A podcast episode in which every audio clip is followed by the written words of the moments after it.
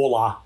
Começa agora, com o apoio de Bruno Carvalho, Renan Frade, Regina Martini, Marlon Soares e Orlando Orlandi, a edição número 41 do Animação, um podcast sobre o mundo da animação e seus negócios. Eu sou Paulo Martini e vindo comigo à bancada virtual hoje, 5 de outubro de 2021, Selby Pegoraro. Tudo certo contigo, Selby? Tudo bem, meu amigo Paulo Martini, mais uma vez juntos para discutirmos os assuntos quentes do mundo da animação. Vamos lá. É isso aí. E quais são os assuntos dessa edição, Selby? Vamos lá. Hoje a gente vai falar sobre o projeto do Ministério da Economia que pode extinguir benefícios da lei do audiovisual. Vamos falar também os destaques de animação do evento Tudo Um da Netflix sobre a Marvel e a briga com artistas e familiares pelos direitos autorais de personagens e a guerra da China contra os fãs e a cultura do entretenimento. É isso, meu amigo Paulo. Perfeito.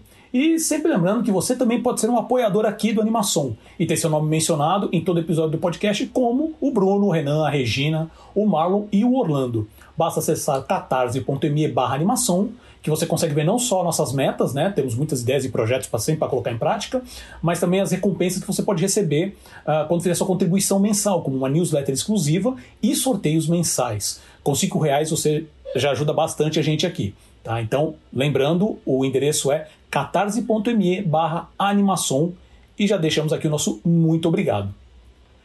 Antes de passar para o radar, só aproveitar para desejar um feliz Dia das Crianças a todas essas crianças que nos ouvem. Para né? nós? Lem... Para nós, exatamente, para nós. Que eu lembrei, é, só um comentário rápido que, que o Selby postou essa semana, é, que é, justamente é, por, pelo aniversário dos 50 anos hum. dos parques da Disney, né? E ele postou isso nas redes sociais dele, assim, um monte de, de adultos, né, correndo, porque ia ter apresentação, alguma coisa lá, e o comentário dele foi: cadê as crianças? Não tinha criança, falo, né? Muito assim? pouca é... criança. Exato, eu repeti, como assim, Selby? Olha aí, tá pra ver no vídeo um monte de criança. criança grande, mas dá. Né? Criança né? grande. Então, então sempre, para todos nós que ainda temos uma criancinha viva dentro de nós, é sempre bom ter.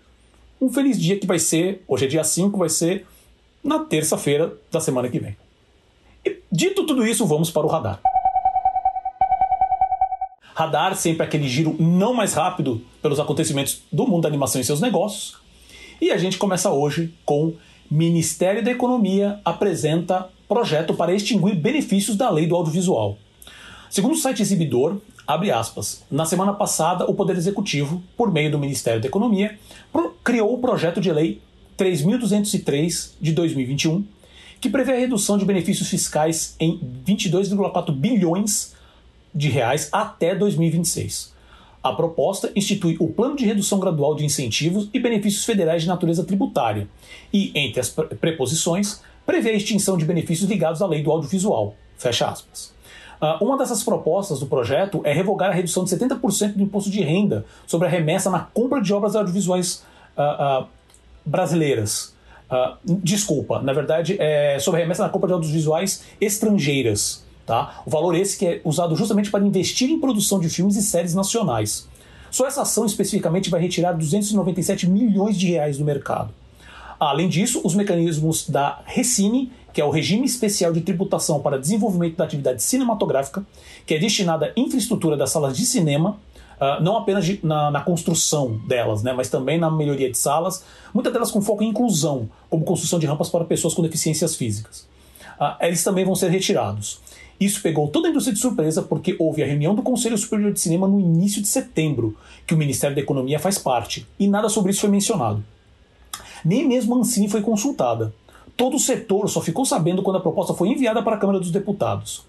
Vale lembrar que essas ações estão vindo após as produções audiovisuais caírem 16% em 2020, por motivos óbvios, né, de toda essa, essa loucura da pandemia, que foi de eh, e foi 2.900 obras, sendo 1.500 filmes e séries. E desses 1.500, 311 foram financiados por recursos públicos, uma queda de 9% na média anual.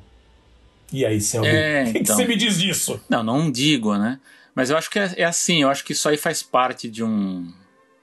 É aquela história, o um projeto que um lado quer melhorar as suas contas, mas vai prejudicar o outro lado, né?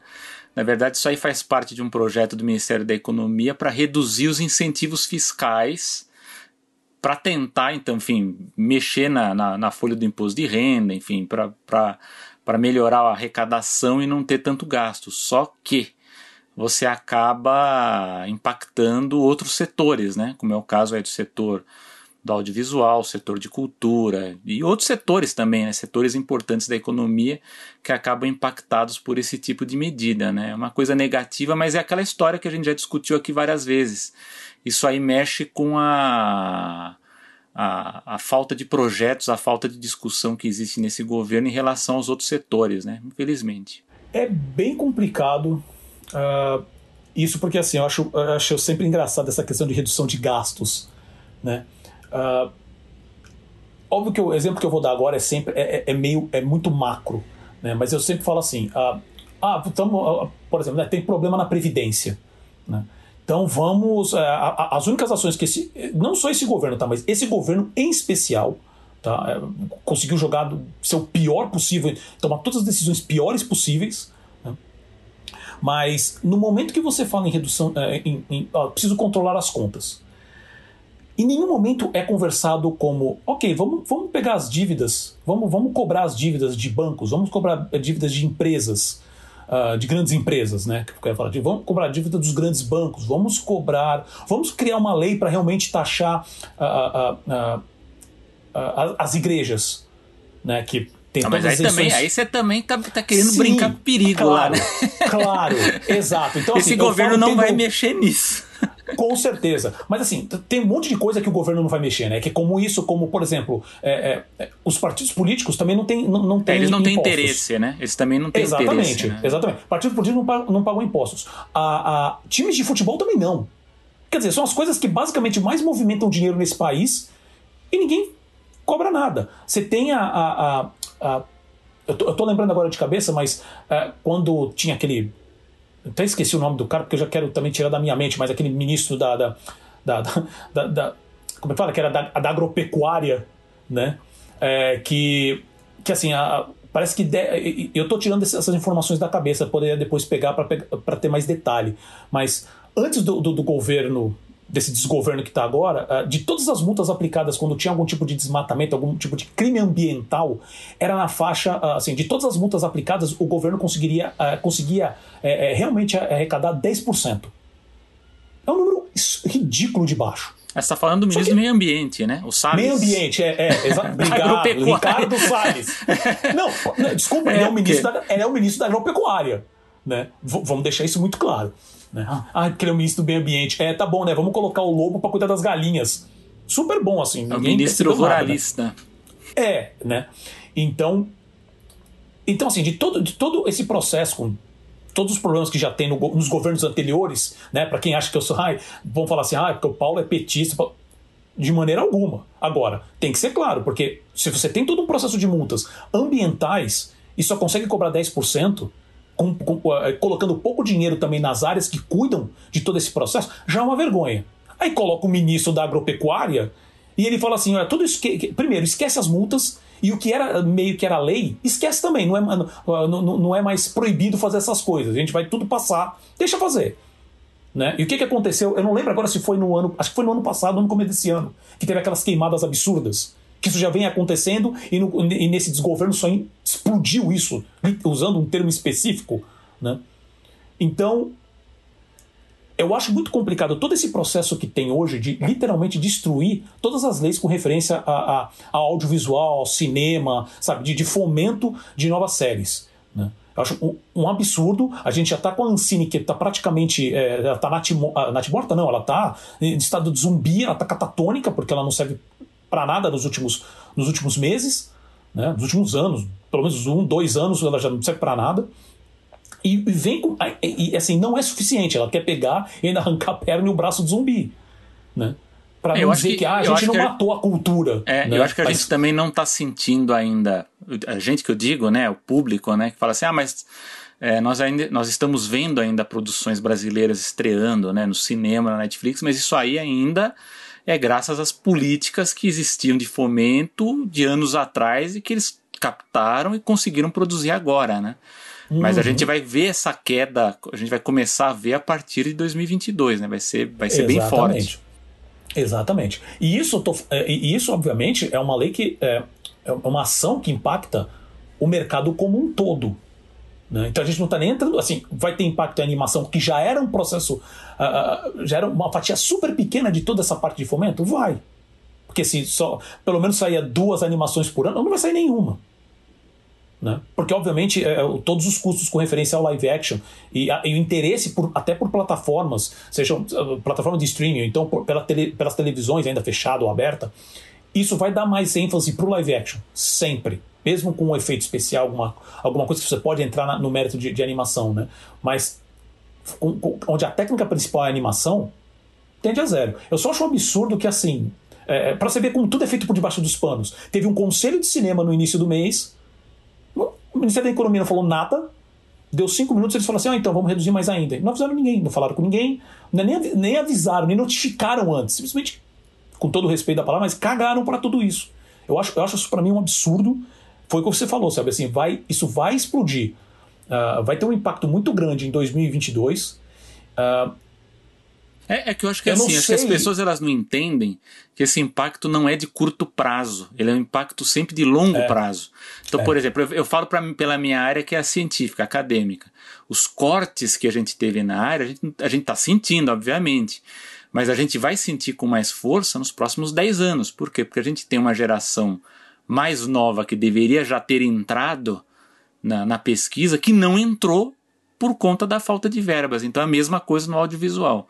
Então a gente tem essa redução, a gente continua tendo essas produções, mas vai chegar uma hora que a gente vai perceber mesmo que o impacto foi grande. Né? Então aí até é, ter alguma recuperação, algum novo plano, aí até retomar, aí também vai ter um tempo também que a gente vai ter que aguardar. Né? Então é, é uma coisa sempre de longo prazo. Né? Então é sempre um perigo quando é esse tipo de, de corte repentino e quando ele é volumoso. Né? Sem dúvida. E isso, obviamente, todas essas ações o, o maior impacto mesmo são nas produtoras médias e pequenas. Sim.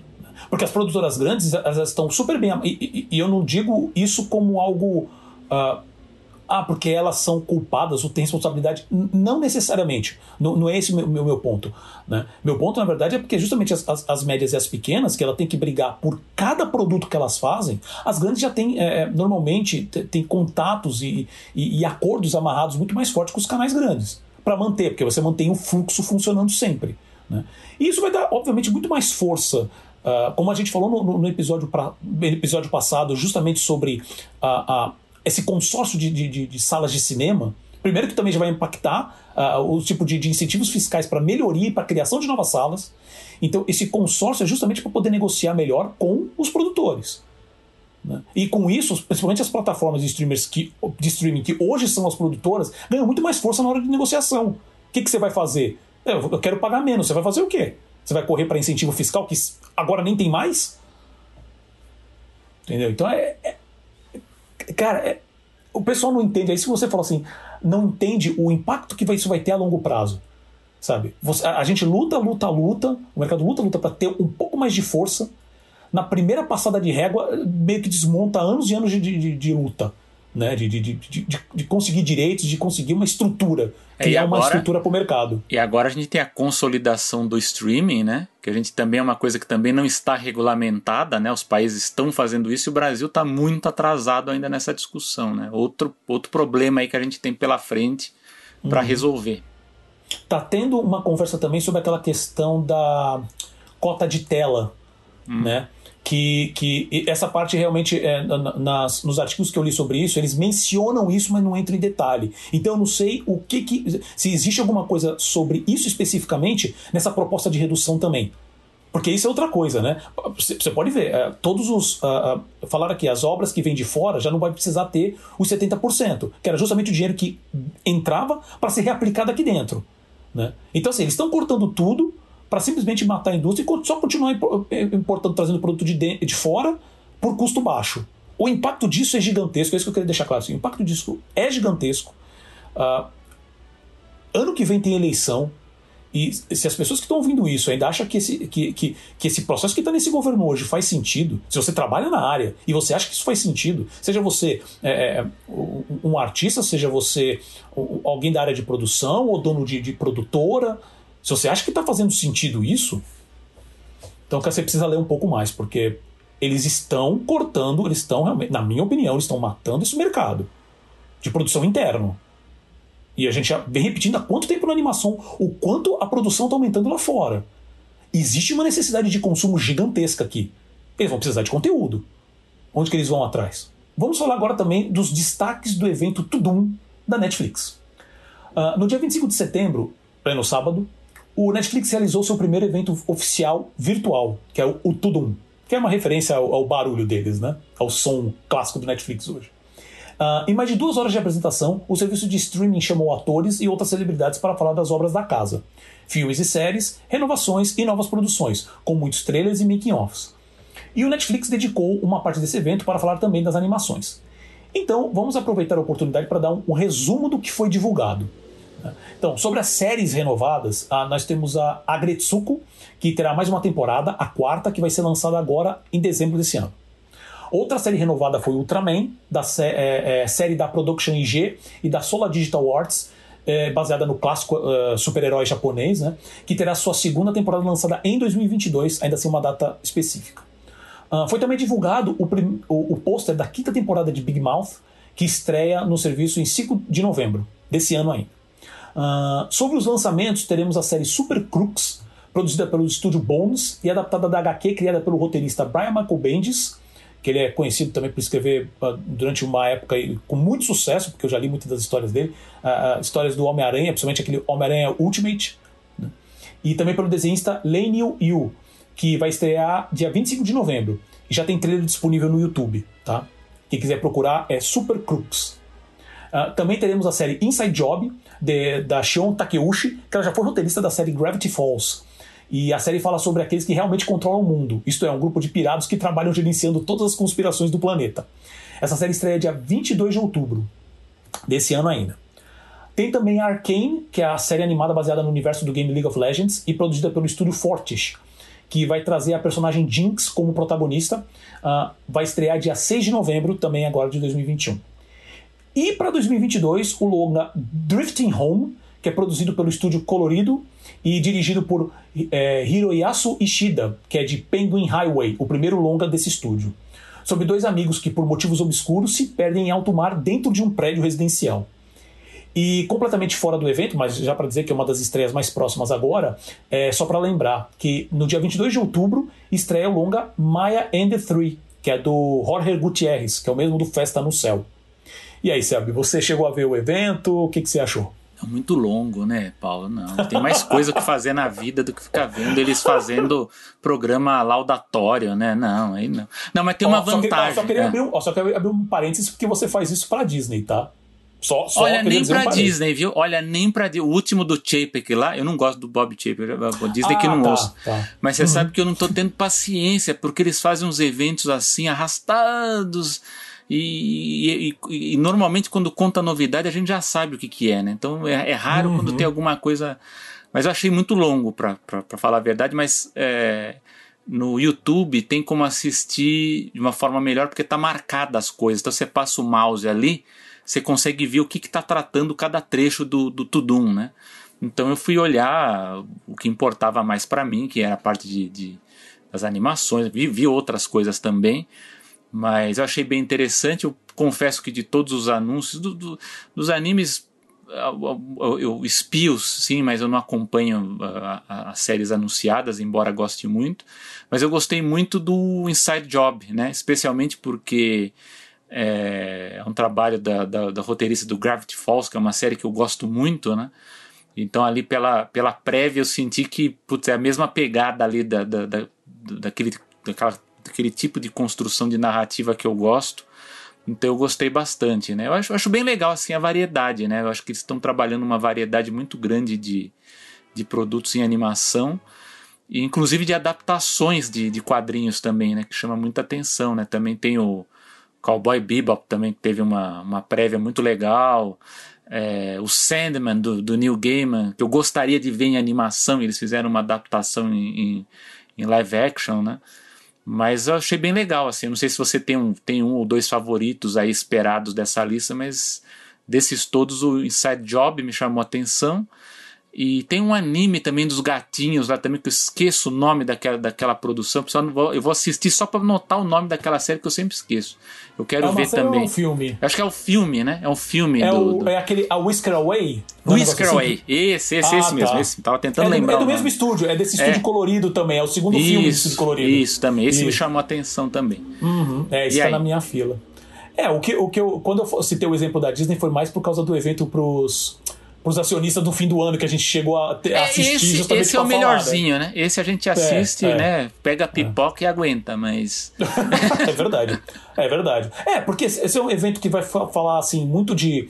Tudo bem que, assim, esse é, esse é o, o foco aqui do animação, né? Mas você vai falar muito de mercado, só que é, é aquele tipo de, de, de, de informação que fala muito genérico. Até quando a gente fala assim, é. tudo bem, vamos falar sobre mercado.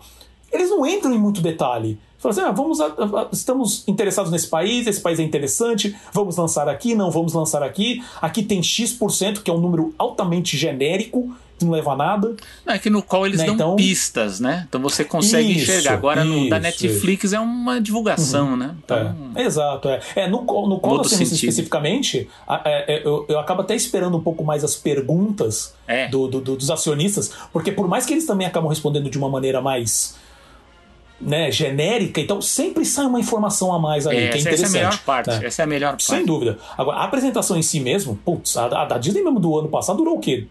Duas, quase três horas, três é. horas e pouco? Foi um negócio que também foi longo. É, todas as séries que eles anunciaram, tirando o fato que assim, bom, eu, sou, eu adoro Cowboy Bebop, então tô, uh, tô esperando muito para ver o que eles vão fazer com a série.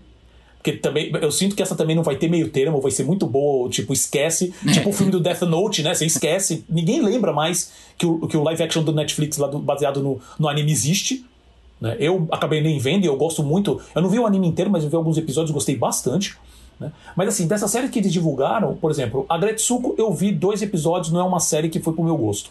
Ela não é mal feita, né? Ela tem um estilo muito pessoal, muito, muito específico, que eu acho bacana ter essas séries visualmente diferentes, mas não é muito o estilo que eu curto. Mas até aí tudo bem, tanto que eu fiquei impressionado que eu não sabia que já estava na quarta temporada. Né? A do Ultraman eu tenho interesse de ver, não, não acabei vendo, né, porque é todo em CG, eu queria ver como que o CG está sendo trabalhado, porque tem saído coisas muito boas do Japão em CG, que sempre foi um pouco mais fraco do lado deles, nos últimos anos eles vêm melhorando muito. Né? Uh, Big Mouth eu nunca vi, tá na minha fila, mas eu nunca consegui, assim, nunca consegui priorizar o suficiente para ver. Super Crux eu nem conhecia, assim, não conhecia que tinha, nem conhecia o quadrinho, então uh, uh, eu vi o trailer, achei interessante, mas me deu aquelas vibes de The Boys, me deu uma vibe de, de Invincible. É, lembrou, né? lembrou sim, é. pensei é, nisso só também. Que, assim, só que assim, eu gosto muito, eu gosto muito do Brian Michael Bendis, é um dos meus roteiristas de quadrinhos de super-herói, né? Favoritos. Ele é um cara que sabe e entende como lidar com o personagem. E eu sei que ele tá super envolvido na série também, né? É um produtor executivo. Então, uh, como é que ele tem é, street credit, né? Tem crédito das ruas comigo para pelo menos eu ter a curiosidade para ver. O Inside Job é, concordo com você que é uma das que mais me, me, me chama a atenção, porque parece, parece que vai ser uma série vamos dizer assim, uma série de humor mais adulta, mas parece que bem escrita, né? Porque, como você mesmo falou, Gravity Falls é sensacional. E a, a, a Shion Takeuchi é, é uma das principais roteiristas da, da série. Ela tá agora como, como showrunner, né? Porque é a criadora da série, então quero muito ver essa. Mas a que mais tá me, me deixando. Assim, eu já tava esperando, e agora quando eu vi o trailer, eu quero mais ainda ver, é justamente a série do League of Legends, Arcane. Por quê? Já faz alguns anos que eu fico vendo, que, que, a gente vê, na verdade, né? Toda vez que tem uma divulgação de um, de um game novo, eles fazem uns. uns aqueles chamam cinematics, né? Fazem um, aquelas, aquelas animações que são voltadas só para a publicidade do jogo, que você para e fala. Que eles conseguem muito mais experimentar com estilos, né? E ter, ter aquela edição muito mais voltada de videoclipe que funciona super bem para a ideia. Ou então fazer um clipe, né? O, o, o, o, o pessoal do League of Legends especificamente faz clipes sensacionais todo ano, às vezes até mais de uma vez por ano, uh, uh, com os personagens. Tá? Então, e você vê aqueles estilos visuais e fala: por que, que não faz um filme, uma série com esse estilo? É uma coisa super diferente. Sabe? Então, eu não digo nem especificamente com a marca do League of Legends, né? Mas faz com esse estilo, cria um personagem, cria um universo novo, mas você tem estilos visuais tão bons com animação, seja com 2D quanto 3D, e tá, a gente tá vendo Disney, a gente sabe aqui, eu amo Disney, amo Pixar, e eu sei que eles sempre tentam inovar dentro, são praticamente os carro-chefes hoje. Mas a gente sabe também que eles têm uma estrutura, eles têm um, um, um estilo que eles vão seguindo, fazendo pequenas alterações durante os tempos. Mas tem tanto estilo visual que dá para trabalhar, não só isso, mas também narrativas, histórias. Então cria atrás disso e finalmente, que é um estilo que eu sempre gostei bastante, que é desses cinemáticos da, da, da do League of Legends. E pelo trailer que saiu, então se você quiser, dá uma, procura, pode procurar no, no, no YouTube. Tá muito, muito bom. Eu fiquei impressionado, sabe? Toda a questão de, de, de só de character design, de, de, de, de, ah, de concept, de cenário, tá tudo muito, muito, muito bonito. Tá? Essa, essa eu realmente vou assistir porque eu, eu gosto daquele estilo, né, especificamente. E parece que estão realmente tomando um certo cuidado para criar uma marca que tira o League of Legends só dos games, né? Então, achei, tô, tô achando bastante interessante. E o Drifting Home, o trailer também está disponível na, na, na, no YouTube. É, tá lindo. Os três filmes do, do, do, do estúdio, né? Do, do, do, do estúdio colorido sul japonês, que é o primeiro é o Penguin Highway. Uh, o Penguin Highway não tá no Netflix, eu não procurei nas outras plataformas. Agora, o, a Whisker Away tá. Então, se você quiser procurar lá, já pra assistir, já dá pra ver. Então, assim, eu gostei, mas eu também fiquei é, meio assim, porque assim, ele já vem falando de outros títulos que estão em desenvolvimento, principalmente dos, os, os títulos que são as animações, os longas, os longas, né, que estão sendo produzidos dentro do próprio Netflix, que ainda não estão disponíveis, é, que eles não falaram nada né, que eu esperava que eles iam falar alguma coisa, nem mencionaram. Então, assim, ainda tem muita coisa para sair, eu achei interessante. Estou mais focado nessa questão do Arcane, do, do Drifting Home. E é, é essa não, não, não, entra necessariamente numa questão de negócios, a não ser para falar assim, eles continuam aplicando. E continuam aplicando lá fora. Não, e esse ano um eu senti, né? eu senti que eles fizeram também uma divulgação forte de animações adultas, né? Eles destacam isso, né? Animações dúvida, adultas. Sem dúvida. Sem eu dúvida. acho que o ano é. passado foi um destaque muito para animação infantil. E eu acho É. que agora eles estão dando um destaque maior para animação adulta. É, porque a parceria com a DreamWorks Animation, justamente para essa parte de, de, de animação infantil, continua forte. É.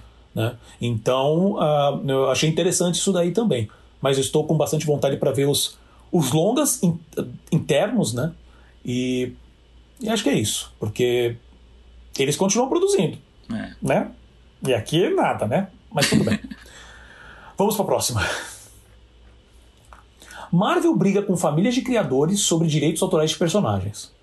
Ah, no episódio passado do Animação, ah, falamos novamente sobre eh, todo o esforço que a Disney vem fazendo há anos para impedir que os direitos do primeiro design do Mickey Mouse, dos primeiros curtas, incluindo, incluindo o clássico Steamboat Willie, caem em domínio público. Agora a Disney também está processando artistas e familiares detentores da herança de artistas que já partiram, para deixar claro que vários personagens são seus e apenas seus.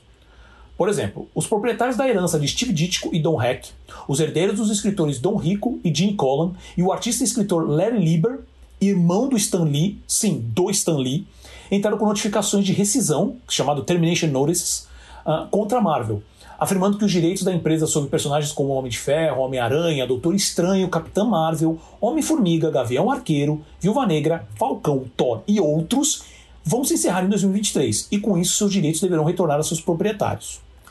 Já a Marvel, obviamente, discorda e usa como argumentação a seguinte questão: os artistas que criaram esses super-heróis estavam sob contato- contrato fixo com a Marvel na época da sua criação ou eram apenas freelancers? Segundo a casa exclusiva do Mickey até o momento, se for o primeiro caso, essas notificações de rescisão são inválidas, já que eram empregados e a Marvel detém todos os direitos da criação, né? enquanto es- esses artistas são ah, empregados fixos né, da empresa. Se for o segundo caso, os detentores dos direitos e herdeiros têm sim que ter participação nessas propriedades. E com isso, que esse é o ponto principal, dividir a parte dos lucros de todas as obras e licenciamentos que esses personagens tiverem participação. E aí, Selby, o que, que você me diz desse ponto? Tá? Não, mas aí eu fiquei curioso para saber o que, qual, qual é a posição que você acha, se é a primeira ou se é a segunda. Então, Eles são Eu- fixos ou eles são freelancers? Eu, Então, e isso é faz parte- diferença?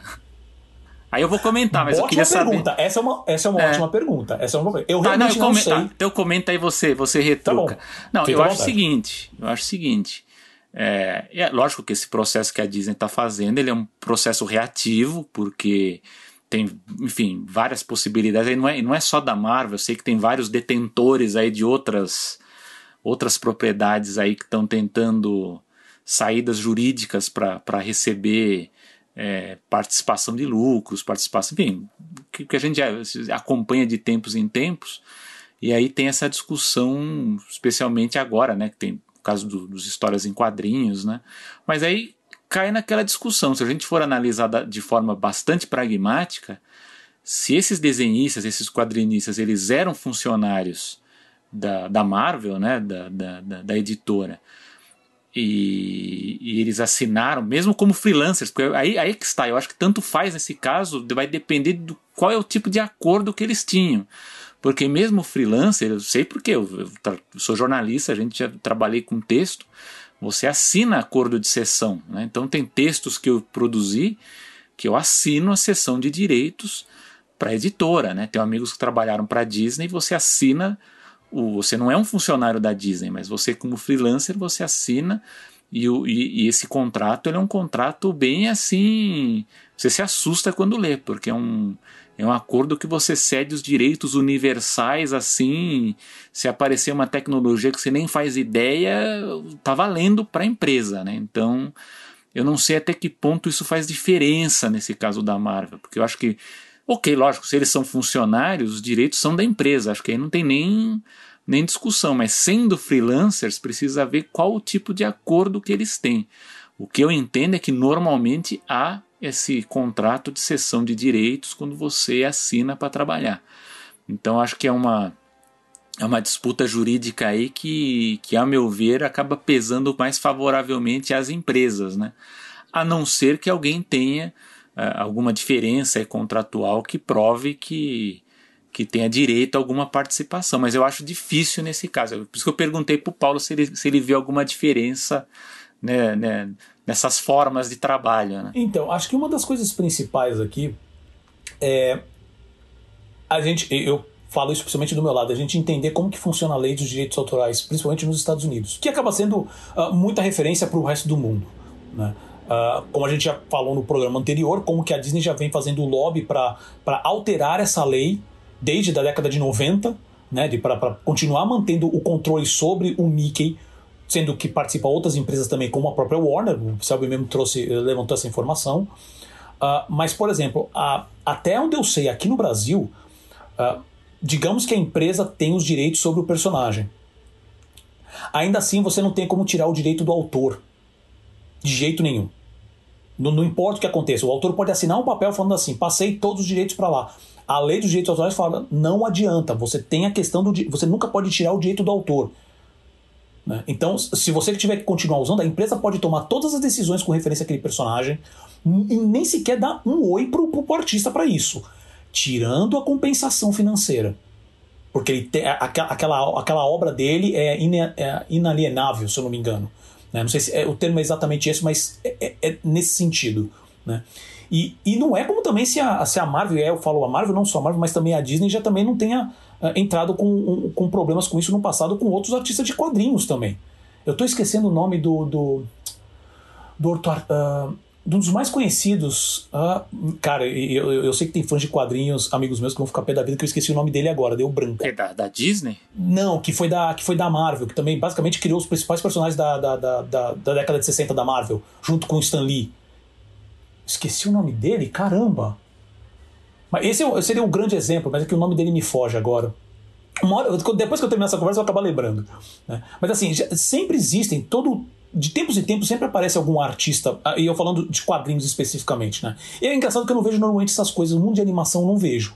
Né? Especificamente de animação. Mas como a gente está falando da Disney, e como isso impacta em leis autorais que vão reverberar pelo mundo inteiro em algum momento, porque acaba sendo uh, sempre usado de referência, criando precedentes, esse é o termo que eu queria achar, criando precedentes, então a gente tem que ficar prestando muita atenção, porque isso vai impactar quem? Quem, quem que é a ponta fraca desse processo? É o artista. Sabe? Se ele não consegue pelo menos. E assim, e aqui entra alguns pontos, né? Porque você tem a questão também sobre o, a, a, permissão, por exemplo, do, do, que seria a herança dos artistas que já morreram.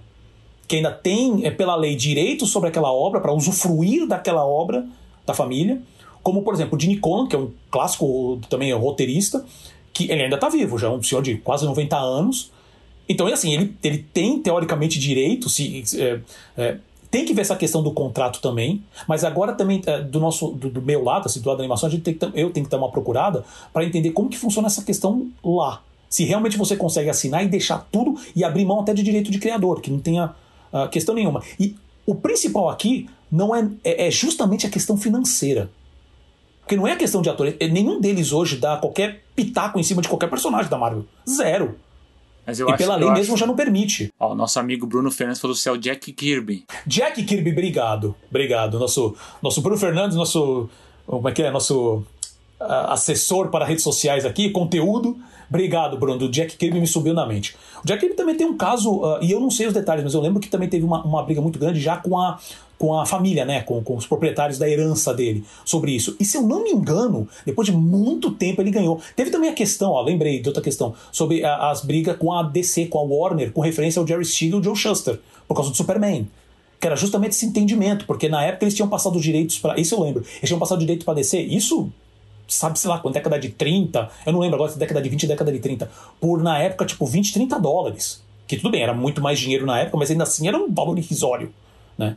Então, é, o ponto é justamente isso. E pensando que a Disney hoje, e como a gente tá, vê, tá vendo muito acontecer, justamente essas consolidações. Né? Então a Disney hoje nada mais é, acho que eu estava pensando aqui agora na estrutura jurídica da Disney só para ficar gerenciando é, de é, é situação de personagem não é produção, não é distribuição. Não, é só para situar, situar, quais são os personagens que a gente tem, como a gente consegue é, os dire... maior controle sobre eles, com o que, que a gente vai brigar.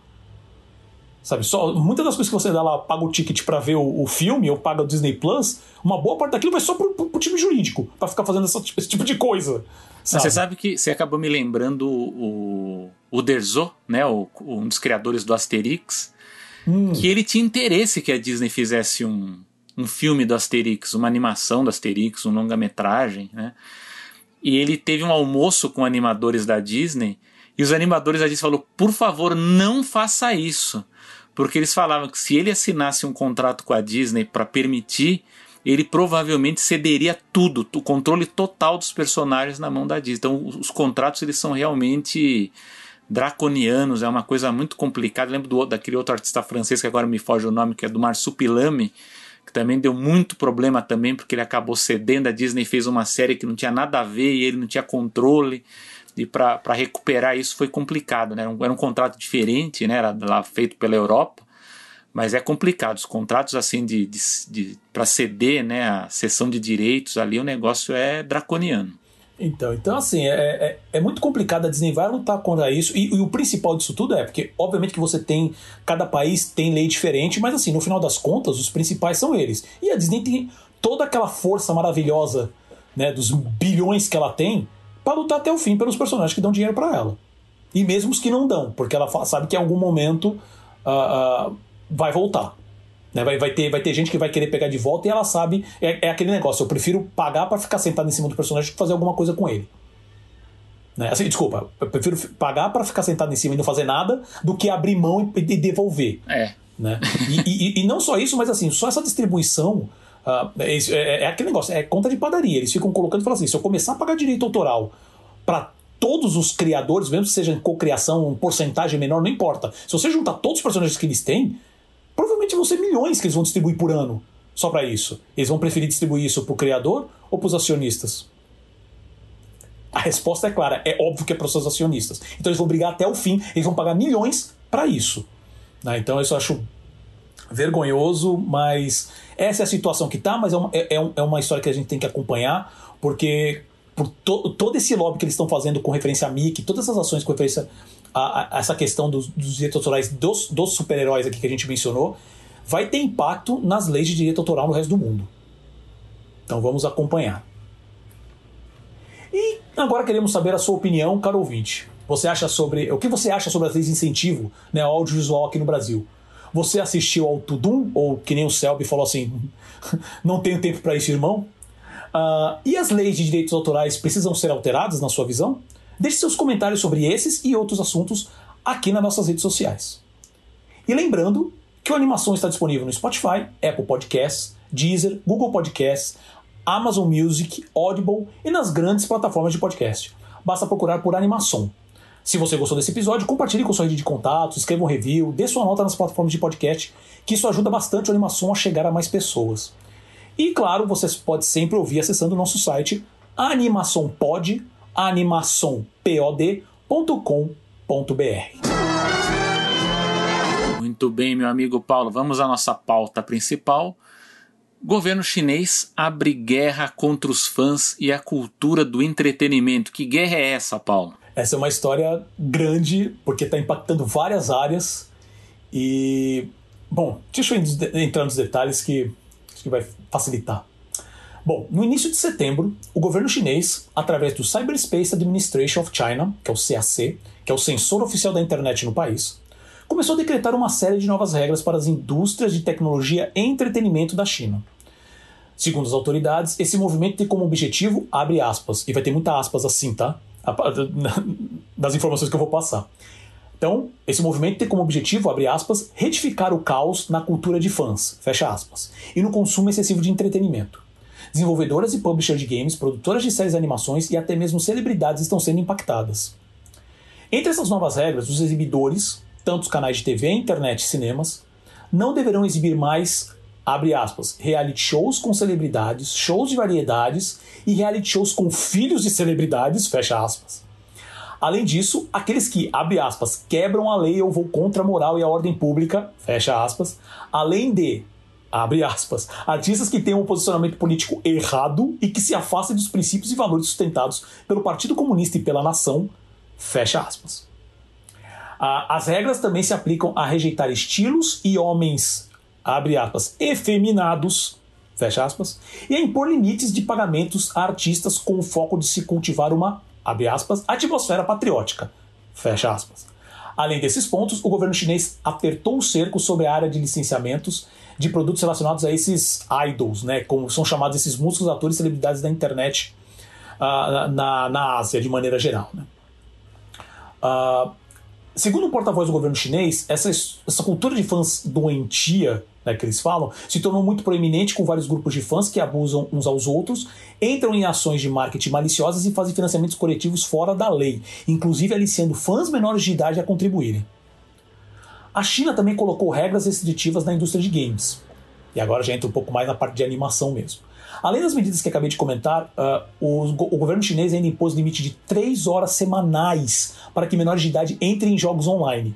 Uma hora por dia e apenas entre 8 e 9 da noite. Né? Então, sexta, sábado e domingo só. Dia segunda quinta não pode. Segundo comunicados oficiais, o foco é lutar contra o vício em games e internet entre os mais jovens, o que foi chamado de ópio virtual, e garantir a saúde mental dos menores de idade. Uh, para controlar tudo isso, o governo está incentivando terapia e as empresas de games lançarem sistemas de reconhecimento facial que os pais podem instalar nos computadores e celulares dos filhos para impedir que os mesmos consigam acessar sem a permissão desses responsáveis. Há também limitações na quantia que as crianças e adolescentes poderão gastar online. Essa ação causou uma queda nas ações das empresas de games em todo o mundo, incluindo gigantes como a Tencent, já foi também assunto de discussão aqui no, no Animação, a NetEase, a Bilibili, a gente chegou a fazer uns dois e três programas falando de algumas ações dela, que tem até a, Sony por trás agora como investidora é, é, é, minoritária, e também até uma conhecida aqui do, do, do, Ocidente, que é a Ubisoft. Esse movimento fez com que as empresas. A, a, que fez com que essas empresas assinassem em conjunto uma declaração informando que irão realizar diversas ações para se alinhar às novas regras, incluindo banir conteúdos relacionados a, abre aspas, amor gay, fecha aspas. Desculpa, vai, abre aspas, amor gay, veneração ao dinheiro e qualquer assunto que seja politicamente danoso, fecha aspas. Lembrando que a China hoje é o maior mercado de games do mundo. O número de menores de idade no país que jogam videogames está na casa dos 110 milhões. E as séries infantis também entraram nesse balaio, incluindo animações. Uh, um exemplo que ficou forte agora foi justamente a série japonesa Ultraman Taiga, que é uma série da década de 90, se não me engano, que foi retirada de todos os serviços de streaming do país. E isso ganhou notoriedade, né? Porque uh, o personagem é muito popular na China. Nenhuma informação formal para isso foi dada, mas o jornal estatal The Global Times publicou que, abre aspas, muitos internautas acreditam que essa remoção foi causada após reclamações dos pais preocupados com a violência da série. Fecha aspas. Além de Ultraman, ainda não houve impacto em outras séries, mas em abril desse ano, a província de, a província de Jiangsu publicou um artigo onde lista 21 séries que, segundo eles, podem afetar o crescimento infantil, como por exemplo Peppa Pig, My Little Pony, Barbie Dreamhouse Adventures e o anime Detective Conan. Detective Conan também é conhecido por aqui. Selby, o que, que você me diz dessas ações? É, eu, eu, antes de comentar, eu queria perguntar para você uma coisa, meu amigo Paulo. Diga. Você leu tantas aspas. Aspas pra caramba. É, muitas aspas. Primeiro, você acredita nessas, nessas afirmações que o governo chinês fala para para justificar essa censura? Acreditar em que sentido? Não, você acha que é por isso que eles estão censurando? Por, por essas razões aí dessas aspas que eles estão. que você leu? É por isso que está sendo censurado? Olha, o, o, uma das coisas que eu acredito é que, assim, realmente, o, o, Partido Comunista Chinês lá, que é realmente tem, detém o controle, eles, eles hoje, a gente comentou, né? Isso é uma das coisas que eu queria até comentar. A gente já falou sobre isso, sobre essa questão da China, sobre aquela. Uh, no episódio 17 da animação, depois que você ouvir esse, escute lá, caro ouvinte, uh, que eles estavam incentivando a, a, a, produção de filmes de ficção científica. Mas baseado nas mensagens que o partido, né, que o governo passava para fazer. Então, olha, tem que dar uma boa visão sobre o, o, a ciência, mas sobre o Partido Comunista, sobre o governo chinês, sabe? Mostrar que estamos na vanguarda, que somos um país legal. Isso eu estou agora soltando palavras, assim, não estou usando termos específicos, pelo amor de Deus. Mas assim, para vender uma boa imagem do país para fora dos Estados Unidos. Okay. Não, Desculpa, é... para fora do sim, país. Sim, né? sim, isso sim. Então, uh, eu acredito que tenha um pouco disso. Eu acho que realmente exista uh, uh, uma, um problema com, com essa questão do, do, da liberdade do vício. De, de, da maneira que, que, que as crianças estão acessando né, a, a esse, esse, uso desmedido de internet, ainda mais num país que, que você tem grandes empresas como a Tencent, como a Alibaba, que, que, que, que, que isso que é uma coisa que eu acho muito interessante também quando o pessoal vira e fala assim: ah, porque a China é um país comunista. Cara, hoje a China é o país consegue ser mais capitalista que a própria que, a, que o próprio Estados Unidos. Com exceção que eles têm um controle muito grande, isso na parte econômica, vamos dizer assim, né? Então eles incentivam as empresas a se tornar essa, essa coisa gigantesca, porque eles vão ter muito mais força nisso quando vai negociar com do mundo, né? Eles então, não, mas, você, não, mas não... você acredita, mas a minha pergunta é, é ela não, tá então, no então, fundo eu, disso. Eu, eu, tô chegando lá. A justificativa é o mal que isso faz às crianças ou aos espectadores, uhum. ou é outra coisa? Esse, é, esse então, é o então, meu ponto. Eu acho que assim, eu acho que realmente pode, justamente pela, por uma questão numérica, assim, eles têm mais de 1,6 bilhões de pessoas, é o país mais populoso do mundo hoje. Então, existe uma questão que, assim, quando você tem um problema de vício de muitas crianças viciadas em games, não é 5 mil, 10 mil, vai para casa dos milhões. Então, acaba sendo um problema muito sério para o país, para a estrutura do país. Então, assim, mas novamente, não acho que seja uma coisa, meu Deus, o fim do mundo que precisa é, é, restringir a três horas semanais, parece papai e mamãe, né? Que obviamente o governo comunista acha que é isso para os chineses mesmo, eu acho que exista esse problema especificamente. Agora, tem outros problemas, tem, tem, tem outros motivos muito piores por trás? Com certeza. Agora, eu não sei, eu não, não, não pensei em nada assim. Quando eu estava escrevendo aqui a notícia, não, uh, não cheguei a, a, identificar. E eu sei, que, e eu gostaria de também ver a tua opinião, porque eu sei que você tem lido um pouco sobre isso também. E eu gostaria muito de saber muito tua opinião. Eu acho que, assim, resumindo meu ponto é, eu acho que, tirando essas questões, pelo amor de Deus, esses, essas histórias de ai, tem que tirar, parar com essa história de mostrar homens efeminados, discurso gay, que, é, toda, toda essa. essa uh, por exemplo, toda essa questão também do, do, do, do kawaii, eu via um, um, um, ou outro artigo falando que essa a questão do, do visual kawaii, que é, toda essa. É, a China hoje é um grande consumidor de, de, de produtos da Coreia do Sul, principalmente a questão da música. É... Né? Então, todo esse, esse visual andrógeno que vem hoje. Uh, e, e, eu não estou colocando julgamento de valor, não, mas eu estou falando isso porque eles estão colocando julgamento de valor. Né?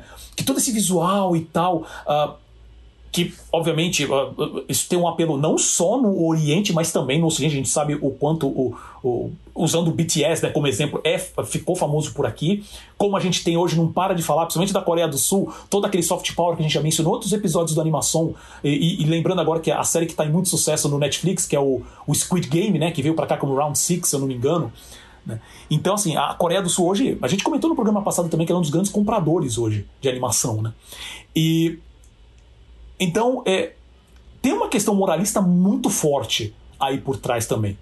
Só que eu não sei assim, eu não sei se você vai chegar com, com uma opinião falando assim, não, pensa desse caminho que eu não, não pensei ainda. Né? Então me diga a sua opinião. Eu não, acho que isso você é um pedaço. foi bem. Não, você foi muito bem. Mas você foi no caminho que eu estava esperando.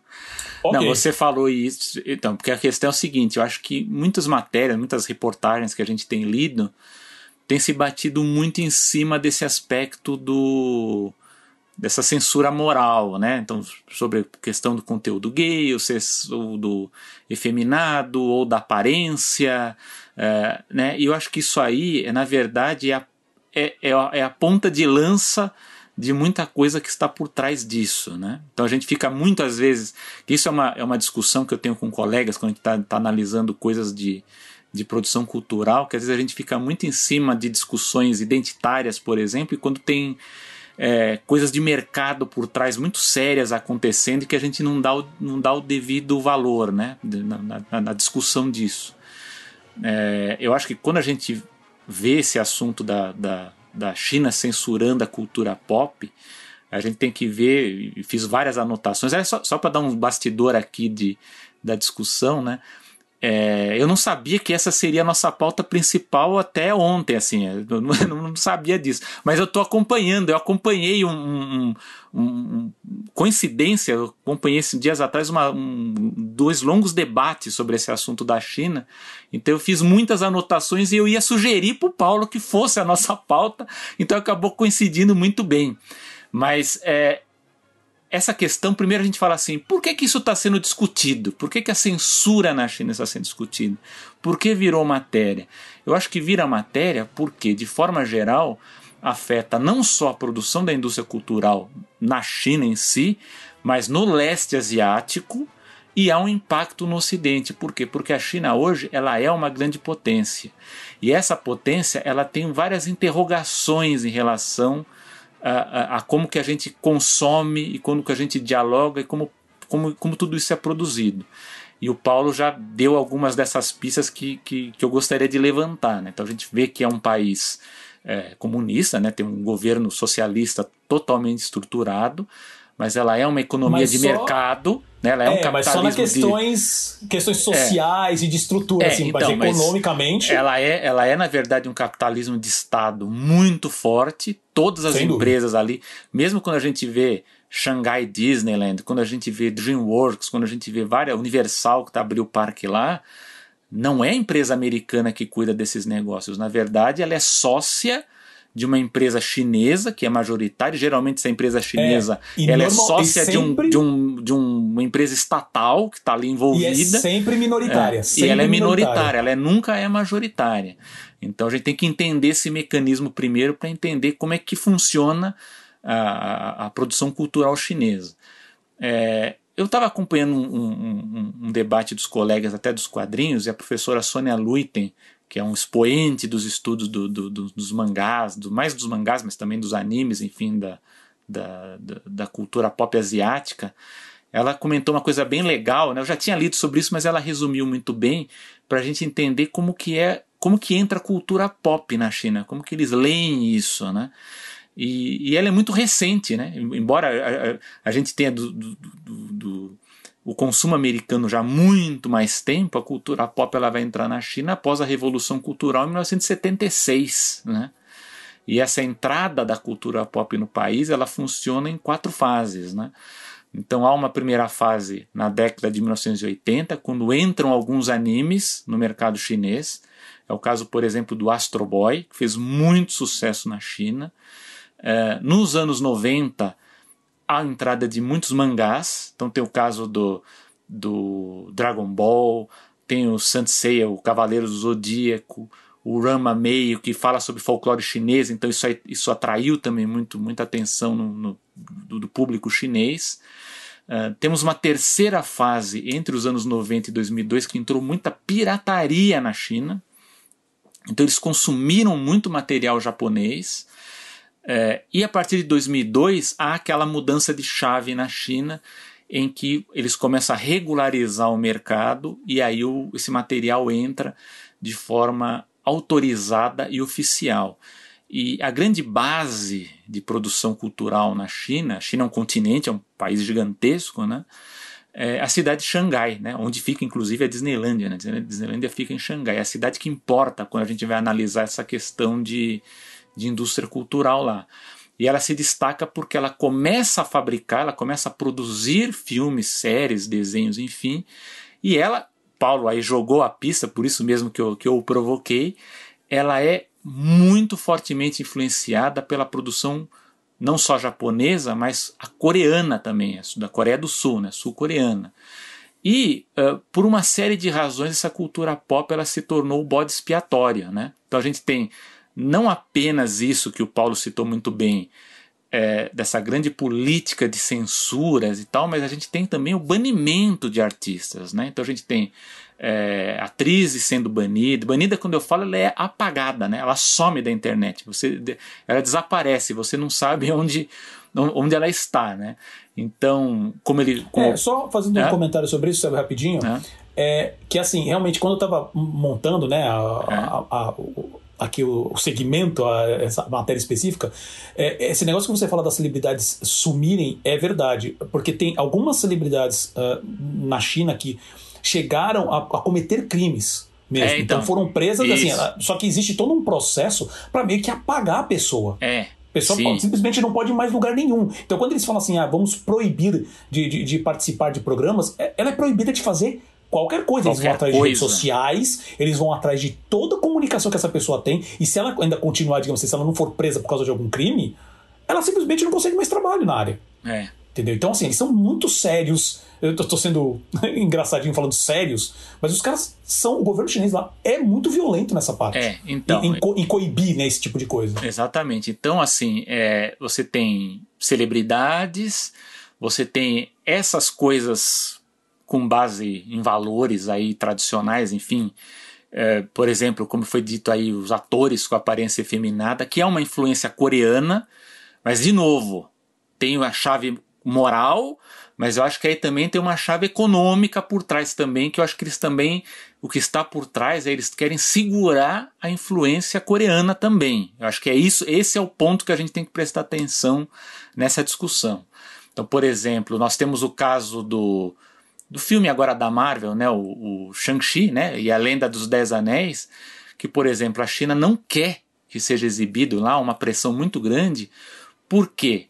porque o ator é um chinês ocidentalizado. Então tem uma série de fatores ali que eles não querem por uma questão moral, mas também é uma questão econômica. Eles também querem segurar a entrada de certos filmes, né? Lógico que essa, essa questão do, do da, da, aparência, né? Por exemplo, do efeminado ou não, há um fator também relacionado à pós-revolução cultural, sobre a predileção chinesa por meninos. Então havia todo um uma cultura envolvida mesmo em cima da, da, da, dos homens, até porque tem aquela questão de que é o filho que acaba cuidando dos pais idosos, né? Agora que, que o nascimento de meninas era preterido, então muito recentemente que a China está permitindo o nascimento de, de um segundo filho, aí, aí os, eles estão, os pais estão aceitando que sejam meninas, né?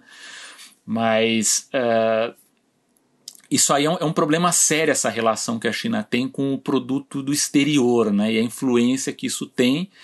E isso há, uma, há uma, uma um diálogo aí entre a questão é, entre, os, entre a questão de valores, né, valor de valores culturais e valores econômicos.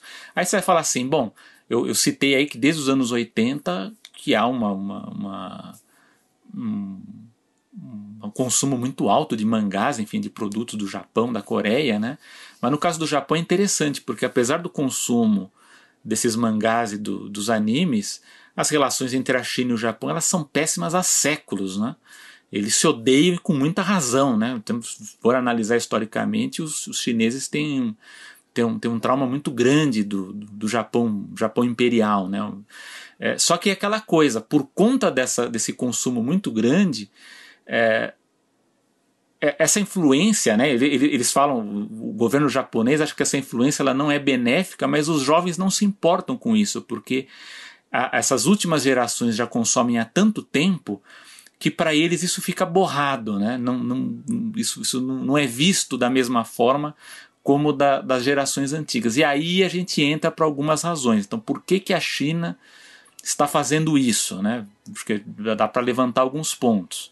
Eu acho que o primeiro ponto tem relação com uma corrente conservadora mesmo. A China sempre foi um país conservador, mas há um movimento dentro do governo chinês ainda mais conservador, talvez até reacionário, né? Que eu acho que tem a ver com, com o espírito do tempo mesmo, até mesmo dos países ocidentais, como a gente viu nos Estados Unidos, aqui no Brasil, na Europa, outros países aqui também na América Latina, mesmo que que há um medo mesmo de perder as rédeas do controle do que está acontecendo no mundo e os, os governos querem querem voltar atrás em, em vários aspectos, né? Então, Lembrando que ah, agora há pouco tempo, uh, sei, um, dois anos atrás, eu acho, talvez um pouco mais, mas que o, não foi é, é, o, o, Partido Comunista, o Xi Jinping, na verdade, né, que é o, que é o presidente, agora é vitalício. É, então. Então eles têm. Não, eles então, têm eu um... entendo essa questão da, do controle, sem é, sombra então, de dúvida. Eles têm um receio muito grande. Uh, enfim, até a gente tem aquela coisa, né? Os governos têm medo de perder as rédeas e até tem aquela coisa, né? Copia o que tem acontecido que a gente vê em outros países, né? E a gente vê que há um processo de tentativa de volta ao passado desses conservadores, né? Lógico que isso aí a gente vê também um, um aí a gente pode, pode a gente até já entrou isso em outros, outros, outras discussões sobre isso, né? Que essa, essa coisa de tentar retomar o controle, ela, ela ocorre também do, do, do, não só dos conservadores, mas também do lado progressistas, justamente pelo viés moral, né? essa coisa do moralismo, de tentar impor controle, né? não, isso aqui é errado não sei o que, e, e você condena pessoas, quer cancelar, né? quando a gente discutiu muito essa história do cancelamento, tem muito a ver com isso. Então, acho que a primeira razão é essa, essa questão da corrente conservadora que eu acho que, que a China ela, ela se abriu, ela estava num processo de abertura por conta mesmo da economia e agora ela sente que precisa fechar um pouco. Pera um pouco, vamos voltar porque isso aí pode fazer com que a gente perda, perca o controle. E como é que vai perder o controle? Aí vem o segundo ponto, é a influência e o poder da cultura pop.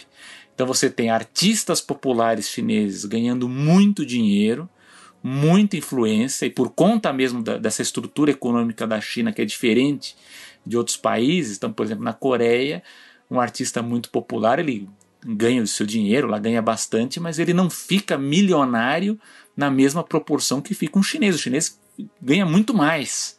E aí o chinês está falando, mas pera um pouco, mas você está ganhando muito e a minha parte aqui, né? Não é só você não, né? Então o governo chinês ele quer controlar e proibir essa influência muito grande. Né? Isso, isso a gente tem um reflexo muito grande, a gente acha que, que para quem acompanha, nas empresas de tecnologia, né? não apenas nas de entretenimento. Então eles estão vendo que quando essas empresas de tecnologia, é, de, de, de, de, consumo mesmo de produtos, que têm um grande acesso a dados das pessoas, né, e, e ao engajamento tal, o governo ele fica meio preocupado, porque essa empresa ela está crescendo tanto que daqui a pouco ela vai ter uma influência tão grande quanto o governo. Então é melhor a gente, opa, vamos fechar as portas disso aqui. E a gente tem vi, visto casos de, de empresários aí da área das, da, dessas áreas de tecnologia, de mercado consumidor, aí do varejo eletrônico chinês desaparecendo ou sendo presos aí no meio de escândalos, né? Que aí esse é um ponto que eu vou chegar daqui a pouco. É, e aí começa-se a descobrir aspectos para tentar coibir essa influência desses artistas populares, enfim, o que, que, que se faz. Né? Então você tem é, um, um, uma espécie de aversão ao que é, entre aspas, estrangeiro, né?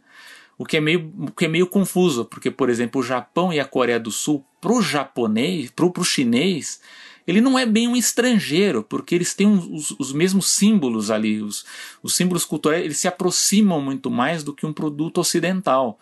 Então há uma empatia muito grande para o chinês quando ele assiste uma novela coreana, por exemplo. Né? Acho que dá, dá para entender esse ponto. Acho que para eles é muito mais próximo isso. Né? Então acho que isso explica o fandom que, que existe na, na China por esses produtos e uma idolatria maior por produtos dos países vizinhos asiáticos. Então trata-se de uma de uma relação de amor e ódio muito parecida com a que o Japão teve com, com os Estados Unidos ali na pré-guerra, né? Teve uma relação também conflituosa e aí no final eles tiveram que aprender a, a dialogar. Então há uma pressão sobre esses atores, sobre as pessoas milionárias. É, sobre esses influenciadores, né, que é o fandom, como, como o Paulo falou, que existe no, não só em meio de televisão, de, de programas, né, reality shows, mas dos videogames também. Então o que acontece? O governo ele apaga essas páginas na internet, qualquer coisa que tenha relação com esses artistas, alegando que um ídolo não pode ter mais influência do que o governo. E aí o que, que acontece? Eles se aproveitam de escândalos para perseguir a indústria mediática. A mesma coisa que aconteceu com a indústria da, de tecnologia. Né? Então a gente tem, por exemplo, o caso da Zheng Xuan, por exemplo, né? que é uma, uma artista famosa lá, que tem uma, um fandom muito grande. Ela teve um escândalo envolvendo barriga de aluguel nos Estados Unidos, depois descobriram que ela fazia evasão fiscal. Então, uma série de escândalos que, que aparecem na, na, na, na, internet, nas redes sociais. A gente não sabe muito bem como que isso ocorre, se isso é uma coisa programada pelo próprio governo mesmo para repercutir e acabar justificando esse banimento, mas ela some, né? O caso também do, do Chris Wu, que é um chinês canadense, que foi acusado de um escândalo sexual a partir de uma denúncia da internet. Quer dizer, alguém denunciou na internet e ele foi preso em um mês. Vejam só como é, como que é o sistema chinês. O cara foi preso em um mês a partir de uma denúncia na internet. Né? E esse ídolo ele é apagado. Então o que, que a gente vê que é uma pré-condição para ser apagado, que são pessoas bilionárias, pessoas muito ricas, ídolos, né, que tem que, que acabam dividindo a atenção, né, do que o governo não quer que haja essa divisão, Inclusive, ídolos que tenham dupla nacionalidade são pressionadas a escolher apenas um país.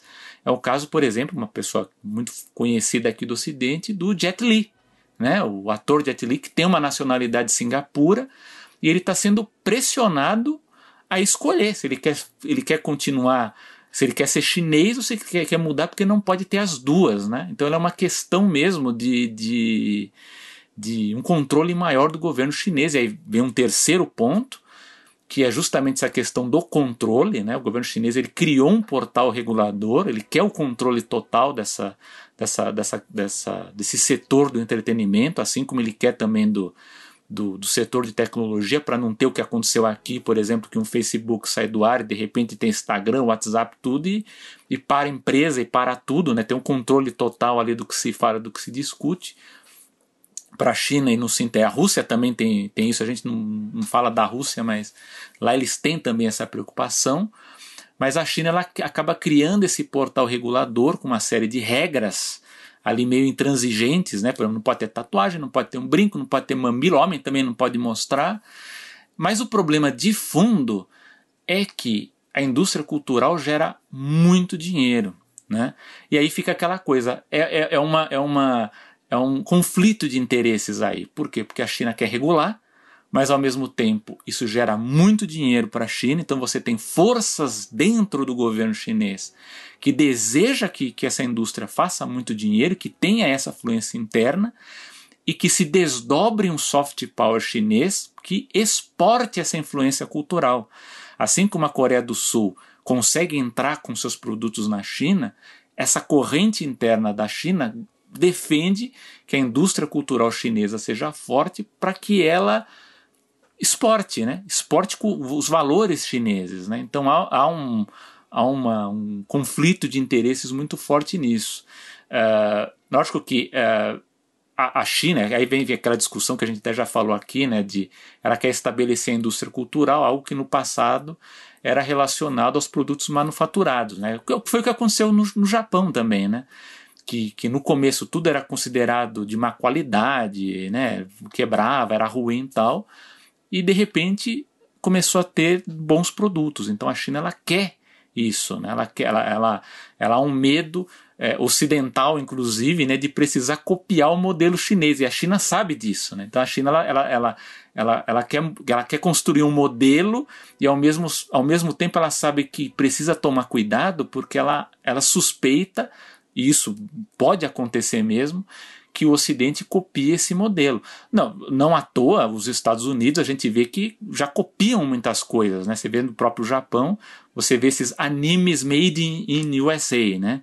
ou mangá feito na França, o mangá feito aqui. Não é o mangá, né? não, é, não é feito no Japão, é feito lá. Então eles se aproveitam desses modelos. Então a China percebe isso, então ela quer saber também como é que vai fazer esse modelo de produção sob o risco de perder esse controle também. Então é uma coisa é uma coisa muito complicada né, de, de, de se resolver. E finalmente, é, enfim, a gente fala um pouquinho sobre essa questão do modelo industrial, modelo de produção, né, que, enfim, nos Estados Unidos a, a Facebook, a, a, Apple pode ser mais poderosa que o governo no engajamento popular, né, mas na China isso não pode. Mas para eles pesa muito essa questão do de qual de como exportar essa produção, né, de como exportar os valores, uma questão de soft power, né? Então, por exemplo, ao mesmo tempo de que há essa, toda essa, essa censura de produção, é, e aí entra nisso que o Paulo comentou, né, do, do, dos programas de incentivo de produção chinês, a China criou um programa para produção de filmes históricos que enalteçam a China, né? A China e o nacionalismo chinês, especialmente agora, né, 2021, que é o ano do aniversário do Partido Comunista Chinês, né? Então, inclusive, acho que não sei se a gente até comentou que foi um, uma burrada da Disney essa, que, que inclusive internamente deu uma briga grande com o Chapek lá, porque o Bob Chapek é o CEO, né, da Disney, porque eles escolheram a data errada para estrear a Viúva Negra, que era a data do aniversário do partido. Lógico que não estreou. Você acha que a China vai deixar estrear alguma coisa no, no, no dia lá, na semana que vai ter a grande festa do, do partido, né? Se deu mal, né? deu muito mal. Então, é, você tem uma série de coisas ali na China, então você tem esse programa para incentivar a produção histórica, você tem uma necessidade de cotas para atores chineses para um filme ocidental estrear na China, que é uma coisa que pouca gente sabe, que os, os estúdios hollywoodianos eles produzem certas cenas né, nesses filmes para que eles possam entrar no mercado chinês. Não é o filme que a gente assiste, né? É um filme específico com cenas porque precisa ter ator chinês no filme. Então eles produzem essas cenas para entrar lá, para ser avaliado e para que possa entrar. E, e Isso é daí, na verdade, é. Se, e, e, às vezes essas cenas elas se mantêm no, no filme final. Vou Também. um exemplo específico. Uh, eu não sei se foi a Tencent que, que, que, que investiu também, mas, por exemplo, no, no, nesse último. Não nesse último, no penúltimo Transformers lá, aquele. Até esqueci o nome porque fui meio esquecível. Mas é, é, o do, é o do Mark Wahlberg, o primeiro do Mark Wahlberg. Que tem uma, uma personagem lá que é uma personagem chinesa e tem algumas poucas falas no filme, na versão que veio para cá, até para o Brasil e para os Estados Unidos, que são em chinês. Por causa dessa, de, dessa regra, vamos dizer assim, né? Pra, pra é uma cota, né? É uma cota para que o governo permita que esse filme seja exibido no, no mercado chinês, né? É, e aí você tem essa, não é só isso, né? Uma série de, de exigências, né? Que o estúdio precisa é, se adequar porque é uma coisa complicada na China, né? Que isso também é uma coisa que depois com o tempo eu fui aprender que não há um órgão de censura na China, há vários órgãos de censura na China, né? Então muitas vezes um produto ele é aprovado por um órgão, é, mas o outro não gosta, né? Então acho que até em animação, acho que lá no começo, no, no ano passado a gente comentou rapidamente isso, a animação Zootopia da, da, da Disney, ela foi aprovada por alguns órgãos, mas ela foi reprovada por um órgão militar.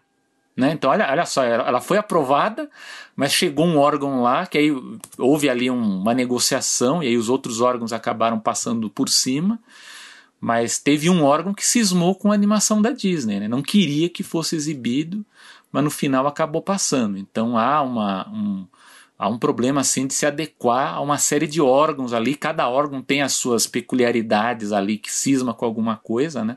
Tem até a brincadeira que ali qualquer, qualquer um pode, pode cismar de vetar uma produção, né? Então é, é um, isso é um problema. Mas assim, o que a gente percebe hoje é que até por conta desse crescimento chinês, a gente já discutiu aqui em várias edições da, do Animação, a China está entrando agora num caminho que ela não sabe direito por onde ir. Né? Por quê?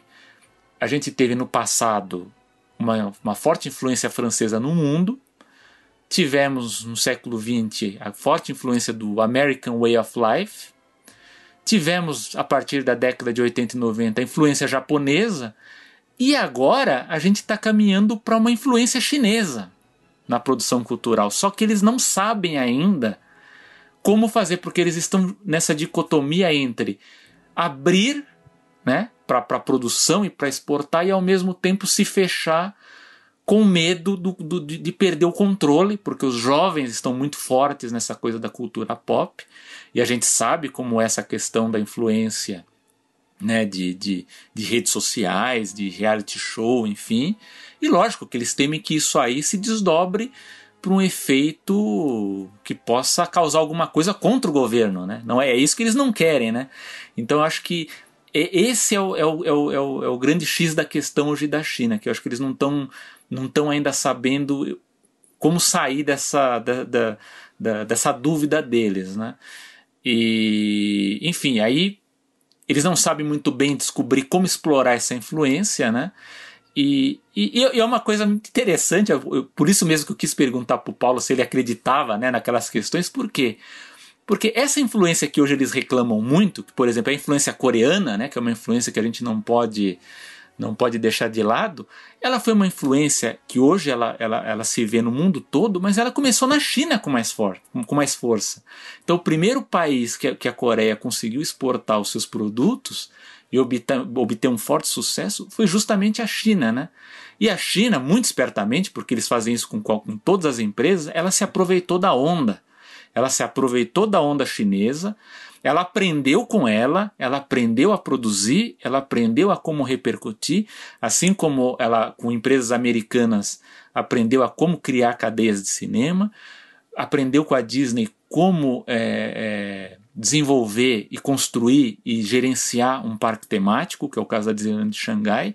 Então ela aprendeu a como produzir séries e filmes com a Coreia do Sul, só que veio com isso uma influência, né? essa influência coreana né, na, na, na juventude. Só que agora ela surfou na onda, mas agora ela critica e tenta censurar essa influência. Né? Então, eles estão buscando formas de conter essa influência. Por isso que eu falo, é uma influência, é, ela é moral, ela é com base nos costumes, mas ela também tem uma base econômica e ela vai partir é, desse ponto, por exemplo, de, de, de questionar, por exemplo, uh, do ponto de vista da aparência física dos atores e das atrizes coreanas. E que, de fato, há um problema de base lá, a gente entende isso, que por conta dessas novelas, novelas coreanas são muito famosas, enfim, mas há sim até uma, uma influência negativa que na Coreia do Sul, muitos desses atores, muitas atrizes eh, se submetem a cirurgias plásticas para ficar num padrão, que é esse padrão que se estabeleceu da, da, da indústria cultural coreana e que para a China isso eles consideram um exemplo péssimo para os jovens chineses. E eles não querem que isso seja desdobrado também é, para suas produções, mas isso é uma, uma justificativa de algo maior. Né? Então ela usa desse discurso do moralismo, que tem uma base sim tradicional, mas ela usa isso para derrubar os ídolos da cultura pop por conta desse viés. Então, uma armadilha, ela usa uma armadilha mesmo desses escândalos midiáticos, mas há por trás disso todo um contexto econômico também, com base é, no, na influência que existe, na influência que existe nos jovens. É, e também numa influência do governo, uma influência social também, que pode, pode, pode surgir a partir desses movimentos de influência de, de artistas, de cantores ou dos videogames, né? É, não estranhamente, né, isso é bom, bom falar que isso nos estudos das guerras culturais isso é bem visto, mas, por exemplo, a influência da extrema-direita, por exemplo, lá nos Estados Unidos, norte-americano, mas também no Brasil, ela parte muito de fóruns dos games. Né? Então, todo, toda essa discussão que há de de assuntos mais reacionários, ela parte desses fóruns. Então a China não é besta, né? Então a China, a Rússia também, elas estão de olho, de, de olho nisso. É, mas para concluir, aí eu passo para o Paulo para a gente fazer os finalmente. É, eu acho que os ciclos históricos são interessantes, né? Porque é, se a gente for olhar um pouquinho só para o passado, o Japão também execrava os produtos e os artistas ocidentais. E até hoje há uma forte resistência, né? A gente pode ver que o grande Kurosawa, né, do cinema, ele era criticado por ser ocidentalizado. Eles não gostavam muito, muito deles. Né? E por outro lado, a gente tem um, um, uma, as empresas ocidentais também um pouco mais espertas, né?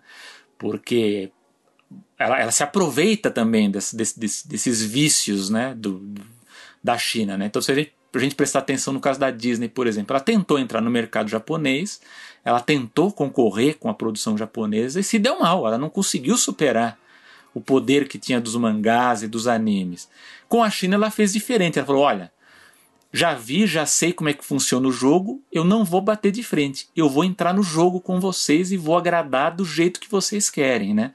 Então o que eu posso resumir a história aqui é que por trás de toda essa discussão que a gente tem sobre valores, sobre censura e tal, o principal motivo dessa movimentação é dinheiro e poder, meus amigos. Fala agora, Paulo.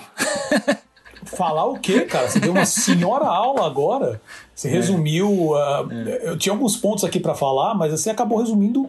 Resumindo, não, porque você falou bastante, mas assim, uh, no final agora você con condensou bem. É, o dinheiro, uh, sim, é, é que te, não dá para separar dinheiro e poder, é uma coisa que um, um meio que alimenta o outro. Né? Sim. Né? É, mas, é, mas é justamente esses dois pontos. Agora, a, o que eu acho impressionante nisso tudo é esse, esse posicionamento da China, de, do governo chinês, né? China, do governo chinês, de se ela tiver que impactar até as empresas, até o dinheiro que ela vem ganhando hoje, para falar assim: não, não, Alibaba, Tencent, Bilibili, vocês são essas, essas empresas monstruosas que inclusive fazem volume para o Ocidente também, né? muito forte, e fala assim: não, não, não, vocês vão ter que diminuir a bola de vocês, porque quem manda nessa área aqui é a gente. Porque não é nada, não é nada, a gente tem na nossa mão, pelas leis do país, 1,6, 1,6, 1,8 bilhão de pessoas, e, e, e, e, é aquela coisa, é, os dois estão deitados na cama. Né? Não é o tipo de coisa também, mas com, a, com por exemplo, é, é, eu, eu, vejo que é uma dinâmica diferente que nem nos Estados Unidos. Porque lá, é, pode-se dizer até Brasil e outros países ocidentais, que lá, tipo assim, é um deitando com o outro e trocando de. Fazer, desculpa a comparação porcaria que eu vou fazer agora, mas assim, é trocando de posição na cama, sabe? Porque um fica dando dinheiro pro outro para tirar, mexer numa lei aqui, para fazer uma coisa ali, toma um dinheiro daqui, você também dá um dinheiro de cá, uma facilidade e tal. Na China eu sinto que assim, eles ambos estão na cama, mas o governo tá sempre por cima. Desculpa, é. gente, essa, essa referência porcaria. Mas acho que acho que exemplifica bem, porque assim, eles vão fazer o que for para não perder o controle, porque o controle para eles é o mais importante. Exato. O controle exato. é o mais importante. E é isso que pode acabar sendo a, a, a queda. É. Essa, essa necessidade de, de, um controle tão específico que nem a gente tá, uh, os, as informações que eu passei aqui.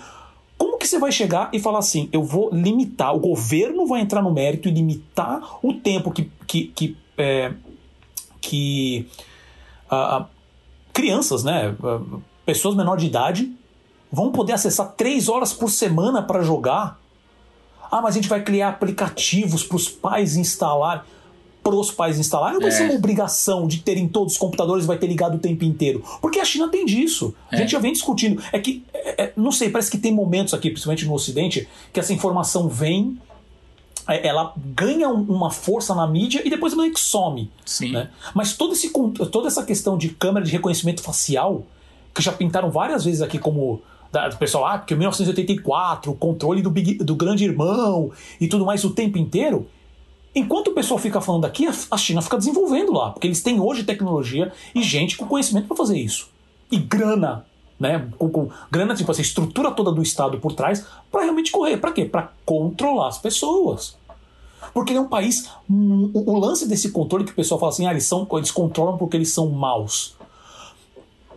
Se entra na questão moral, eu vou dizer que sim, é por isso mesmo, mas é, é uma questão deles manterem o controle de um país monstruoso. É, continental, né? Então, exatamente, e também de toda uma, uma história de país, como que eles pensam, uh, como eles pensam uh, como cidadão, como eles veem o Estado. É uma história muito, muito complicada. É, só para citar um exemplo, é, há um tempo atrás, é que eu, é, é, quando começou a entrar na época moderna, eu acabei parando por motivos que eu nem lembro agora, mas eu comecei a ler o livro do Henry Kissinger e eu não vou uh, entrar ah, no mérito do Henry Kissinger, que, gente, é que é sobre a China. Hum. Né? E eu lembro uh, que eu acabei. O livro é muito grande, né? Mas assim, e todo mundo sabe que o Henry Kissinger era meio monstrinho. mo- Meio monstrinho, não, era um monstrão, né?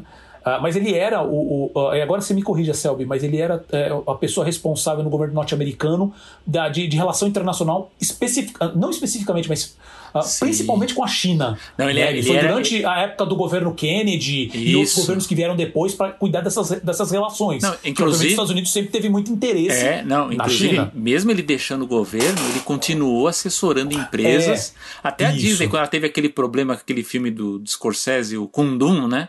Que ofendeu a Sim, China. sim, sim, Quem, quem, ac- Kissinger. é, É. quem acertou os negócios até pra Disney fazer os parques, depois lá em Hong Kong e tal, foi o Henry Kissinger. Isso, perfeito. Então, só estou citando um exemplo porque eu, eu lembro, assim, eu comecei a ler o livro e eu acabei parando quando chegou, porque ele conta, ele, o Kissinger aproveita para contar a história, é, é, a história da China, no que seria, digamos assim, o entendimento dele sobre o que faz da China a China, né? Isso na época que ele escreveu, já faz o quê? O livro já tem o quê? É. Uns 20 anos? Eu acho que por aí. Acho que por aí. E depois ele entra no tempo moderno, que aí entra no, no- como foi o relacionamento dele com, com o, o, o Mao Tse Tung, né, na época, acho que foi com o Mao Tse Tung, né, que ele, que ele chegou a falar. Agora me some um pouco. Não lembro se foi Mas o Deng Xiaoping, acho que foi o Deng depois, Xiaoping. né? É, é. Pode ser, pode ser. Porque nessa parte eu acabei parando. eu- É. Por, por algum motivo eu não continuei a leitura. Mas eu lembro um- algumas partes com referência à história da China, e, e eu entro nesse mérito justamente para isso, porque assim, durante muito tempo. A China, ela, é uma das coisas que ele fala no livro, né? Então eu estou parafraseando um pouco ele. Que ele fala assim: a China sempre foi um povo e, e- e quando eu falo China, também é, é- é muito complicado, e eu vou citar o, o- aquele filme é, é, Herói, Hero, né, que tem o Jet Li no filme, que essa é justamente a premissa do filme, que tem um imperador que ele tá querendo, ele tá fazendo um, um- um movimento gigantesco de unir todas as, do, as acho que 12 ou 13 nações que faziam a China, que, que, que a gente sempre fala hoje, né, que a China ela tem de, tantos dialetos, não só dialetos, mas línguas diferentes dentro da própria China. Então sempre houve essa, também essa visão de unificação. Né? E, e de, de maneira, uma das coisas que parece que sempre é, é, correu com referência a, a- com todas as diferenças que tinha nesses povos, sempre correu essa visão de tipo assim: a gente está no lugar perfeito do mundo. Né? Porque eles falam, "Pô, poxa, porque a China sempre foi monstruosa, por que ela não invadiu o mundo como teve tanta expansão europeia? Por que que ela não foi? Porque ela não tinha interesse. Na- assim, na cabeça deles, assim, a gente já está no lugar perfeito. Olha, apareceram, sei lá, franceses. Ah, que legalzinho. Eles vão, eles vão entrar aqui? Não, a gente recebe dentro das nossas leis. Vocês vão se cumprir dentro das nossas leis. Vamos negociar? Vamos. Ah, a, a França, sei lá, pega 0,1% da China já tinha varrido a França do planeta. Eles não tinham interesse. França é um lugar. Quando eu digo França, estou usando França, foi o primeiro exemplo que me passou na mente. Né? Então, assim, tem um- toda uma questão de, de como ele se vê em histórico que a China é um pa- é, é, os povos chineses, vamos falar, aquela região da China, é de séculos e séculos. A gente costuma falar Estados Unidos e Brasil, que são países é, é, recentes. Né? A China tem mais de dois, três, não sei quantos mil anos que tem. Né? De, de toda essa estrutura, desse, todo esse desenvolvimento, que é completamente diferente do que a gente conhece hoje aqui no Ocidente. É a noção que eles têm de história é diferente da nossa, né? É muito A diferente. nossa, a nossa quando, quando se discute, né, tem termos políticos, se discute eventos relacionados a décadas e séculos, para eles ele, para eles é muito pouco tempo, né? Que para eles o, a, a noção para eles é milenar, né? É totalmente diferente Exato. como que, que eles que eles enxergam a cultura né? Exato. Para eles, eles sempre estavam lá. Eles, É. Ali era como o pessoal, assim, por exemplo, como você tem a cultura cristã que acha que, na, por exemplo, aí, Israel, ali no Oriente Médio, que ali nasceu tudo. A China já tá. Meu, a gente já nasceu aqui há muito tempo atrás. A gente, o, o, o- o planeta nasceu, a China já estava lá. Os chineses já estavam lá. Então é é uma coisa cultural muito, muito forte, milenar. Não dá nem, eu não consigo nem conceber o que é isso. Né? Então, tudo isso impacta. Agora, eu sou, como eu falei, voltando no meu ponto, que assim, esse, eh, a gente tá, o o planeta de maneira geral, dessa parte cultural, a- essas aberturas, que isso também foi o que a China fez a China desenvolver tecnologicamente e, e economicamente nos últimos 20, 30 anos, foi essa abertura super gradual, vamos dizer assim, E é, controlada. deu- Então, e controlada. Só que esse controle, pelo tamanho que ele é, eles precisam agora, do jeito que tá, controlar cada vez mais, apertar cada vez mais. Exato. Vai chegar uma hora que não vai dar. Porque, é, e, e, agora, se você, por favor, me corrija, porque tem muita coisa que eu estou pegando de cabeça, então eu posso falar os nomes errados. Mas até hoje, se eu não me engano, dentro da China é proibido você falar sobre aquela a, a revolução que teve na Praça Celestial, ah, que sim, na, no é. final da década de 80, se eu não me engano, né? Isso. Que é a cena clássica, para quem não, não tá conseguindo conceber a imagem, mas é aquela cena clássica do chinês parando um monte de tanques. Que aquele chinês depois foi executado pelo governo chinês na época. Né? Porque foi isso, foi um dos primeiros, digamos assim, levantes, foi um levante de estudantes na época. Isso foi completamente varrido. E a China não se menciona. Ele foi apagado, né? Não foi existe. apagado da história. Então, quando você fala assim, que ah, a China não apaga. Não, a China apaga. É. Apaga essas coisas. E apaga não só a, a, a, informação, mas pode apagar a pessoa também. Tá? Não vamos ser bonzinho, que o pessoal costuma também meter muito pau na Coreia do Norte, mas a China ainda, ainda pelo menos, ela, ela tenta dar essas desculpas. Ó, oh, como eu falei, ah, o cara cometeu um crime. Você nunca mais ouviu falar da pessoa mesmo. Não quer dizer que necessariamente eles vão matar, mas ela some, ela entra no ostracismo e existe uma ordem que vem de cima para baixo falando assim: nenhum veículo de, de, de, informação, que é tudo do Estado, pode falar, nenhum programa de entretenimento, as empresas, até que tecnicamente eles não tenham tanto controle, mas assim, vem uma ordem e fala: não se fala. Se falar, a, a, a, a, punição é gigantesca. Então, não se fala, apagou, acabou. Né? Então, não, se, não é ensinada essa questão da paz celestial, não é ensinada. Então, é, é um ponto muito, muito importante. E agora, realmente, para fechar o ponto, porque acho que o Selby falou, deu todas essas questões muito claras, mas o, o, o impacto disso tudo é. Uh, obviamente, que, que, nem eu falei, uh, você tem essa questão, acho que. Da, da e, e, aí precisaria também de mais informações para ver se realmente existe alguma base para isso. Se o vício da, da, na questão dos games, né? Se existe realmente um número muito alto uh, de, de, de não sei, existem informações que falam que realmente as, as crianças estão passando muito tempo conectadas. Não me foge, uh, eu, eu, acredito que realmente tem algo assim, tá? Uh, não sei se do tamanho que eles falam, mas provavelmente vai ter, até pelo, pelo tamanho do, do país. Mas obviamente que eles usam isso para tomar qualquer decisão. Que eles, não que eles precisavam de muita desculpa, mas eles ainda pensam em como, como colocar isso. Porque eles querem, eles também têm essa necessidade de passar para o resto do mundo essa imagem. Coisa que, usando o exemplo tosco, a Coreia do Norte está literalmente cagando para isso. Né? Mas o ponto agora que pensando para o futuro é qual que vai ser a influência disso no resto do mundo? Como a gente falou, né, da questão da Coreia do Sul especificamente, mas essa é uma coisa pontual. Mas, por exemplo, como a gente já vem falando aqui, uh, o mundo inteiro quer vender para a China. A China quer vender para o resto do mundo e o mundo inteiro quer vender para a China. Essas restrições elas vão ser levadas em conta para fazer os produtos. Então vou criar uma animação, vou criar um game, mas eu quero vender na China. Tirando o fato de fazer parceria né, com, com as empresas locais, que isso não tem como escapar, mas esse conteúdo, porque essa questão da moral, eles também são é muito forte, eles querem passar essa questão moral. Né? Uh, que eu acho patético, acho fim da picada esse, esse papo de homens efeminados, por, pelo amor de Deus. Né? Mas existe isso. Então eles é, é, independente do, do, julgamento que a gente dá sobre isso, isso existe, eles têm força para isso, e isso vai ditar todo tipo de, de produto cultural que quiser ser feito lá. E como a gente está pensando no mercado global, global hoje, não tem como não pensar na China. Então isso vai acabar impactando principalmente na parte criativa. Na parte de negócios é óbvio. Mas eu fico querendo imaginar como isso impactaria na parte criativa. Sabe, materiais, por exemplo, algum tipo de humor mais adulto, ou assim, não precisa nem ser um humor mais adulto, mas alguma coisa que saia dessa da visão do momento do Partido Comunista Chinês. O, o que, isso vai impactar nas obras que vão ser criadas no resto do mundo? Uh, entrou, saiu uma notícia esses dias que aquele desenho, uh, um desenho nacional que é o Rufus e ah, cara, me sumiu o nome que eu anotei aqui. Comecei a anotar, mas acabei parando. Mas entrou, acabou, saiu no site Tel Aviv, se eu não me engano. Anunciando agora, faz alguns dias atrás, que o desenho finalmente entrou na China. Primeiro que assim, sensacional, né? Sempre um produto nacional indo para fora, um produto muito legal. Uh, mas como que isso. Isso, obviamente, não foi pensado nisso. Né? Eu, eu, tenho quase certeza que não foi, vamos pensar na China.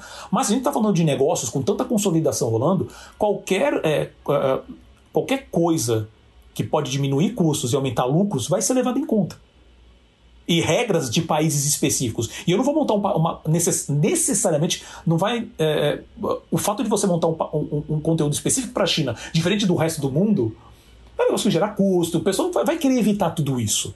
Né? Então, como que vai ser o impacto disso? É o que eu fico, é o que eu fico esperando. Assim, tipo, o que, que será que vai acontecer? Né? Então, acho que para encerrar, seria isso. Primeiro que eu acho essas medidas o fim da picada, mas assim, nós estamos falando de uma, de uma coisa muito mais macro, né? É, e ficar imaginando como que vai ser tudo isso, que vai impactar, obviamente que eu falo aqui do Brasil, que vai impactar na nossa, na nossa indústria, na nossa produção, mas o que, que também vai impactar o resto do mercado, que está todo mundo olhando para a China e querendo entrar na China.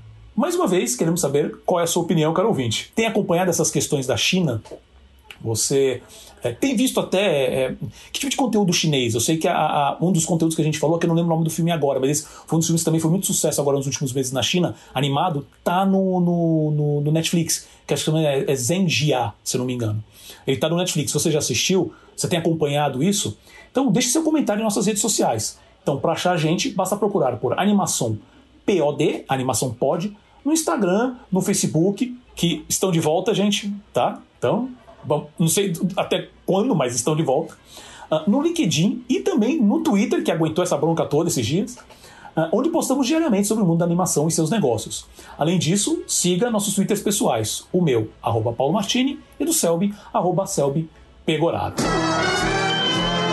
Passamos para as dicas culturais agora, meu amigo Selby, você tem alguma dica? Vamos lá. Dicas aqui do Brasil. Nós teremos o 11º Animage, Festival Internacional de Animação de Pernambuco, que acontecerá no formato híbrido de 8 a 17 de outubro de 2021, com sessões de curtas e longas presenciais no Teatro do Parque e online no site do festival. Então haverá painéis, masterclasses e oficinas. O evento é gratuito. A gente vai tentar repercutir alguma coisa aqui depois da realização. Outro evento que também ocorre agora em outubro é o CEANIMA, o Seminário Brasileiro de Cinema de Animação, que ocorre todo ano, um evento acadêmico.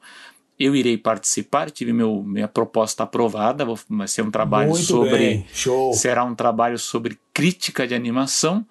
E eu espero também que, tal, provavelmente no começo de novembro, a gente também repercuta, comenta um pouquinho o que, que aconteceu nesse evento do CEANIMA, Seminário Brasileiro, Brasileiro de Cinema de Animação, que também, é, repetindo o que aconteceu ano passado, será virtual.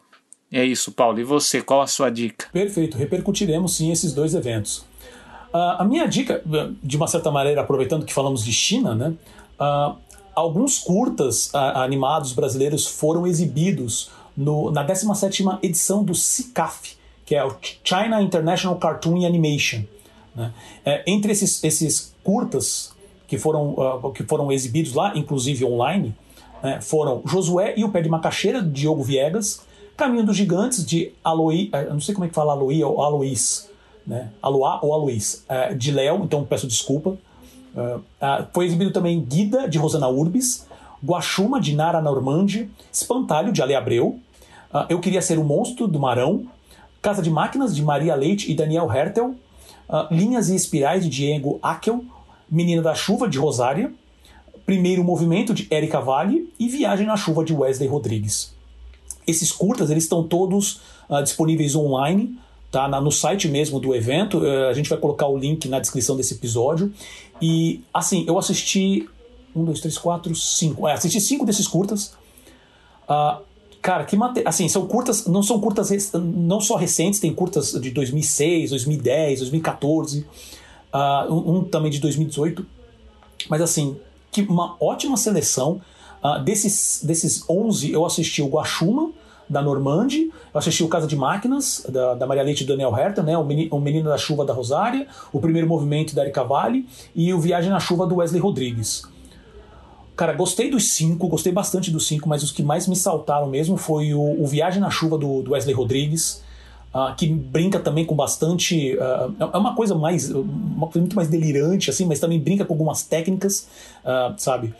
muito, muito bonito e também o Guaxuma da Nara Normandi, que pelo visto conta a história dela, história de vida dela, que mistura também técnicas como pixelation, como uh, uh, uh, stop motion, tá? então algumas cenas de live action, lindo o, o, o, o curta, Tá? Todos são muito legais, mas esses dois especificamente me marcaram bastante. Gostei da, da, da, da maneira como, como o Wesley Rodrigues faz toda essa a parte mais dinâmica de movimentação do, dos personagens no, no, no, curta dele, muito todos sensacionais. Então, essa é a minha dica cultural.